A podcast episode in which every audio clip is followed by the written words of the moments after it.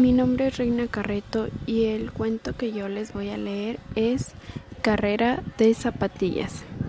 Había llegado por fin el gran día. Todos los animales del bosque se levantaron temprano porque era el día de la gran carrera de zapatillas.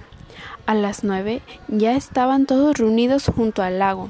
También estaba la jirafa, la más alta y hermosa del bosque, pero era tan presumida que no quería ser amiga de los demás animales así que comenzó a burlarse de sus amigos. Ja, ja, ja, ja, ja, se reía la tortuga, que era tan bajita y tan lenta. Jo, jo, jo, jo, jo, se reía del rinoceronte, que era tan gordo. Je, je, je, je, je, se reía del elefante por su trompa tan larga que éste tenía. Y entonces llegó la hora de la largada. El zorro llevaba unas zapatillas a rayas amarillas y rojas. La cebra unas rosadas con moños muy grandes. El mono llevaba unas zapatillas verdes con lunares anaranjados. La tortuga se puso unas zapatillas blancas como las nubes.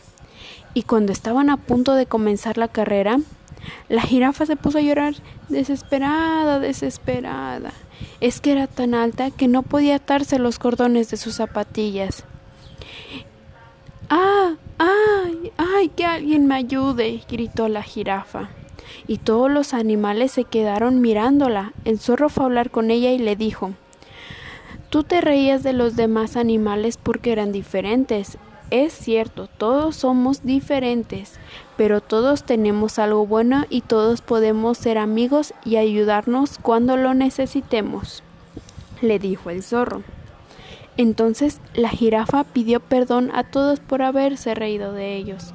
Pronto vinieron las hormigas, que, que treparon por sus zapatillas para atarle los cordones. Finalmente se pusieron todos los animales en línea de la partida. En sus marcas, preparados, listos, ya.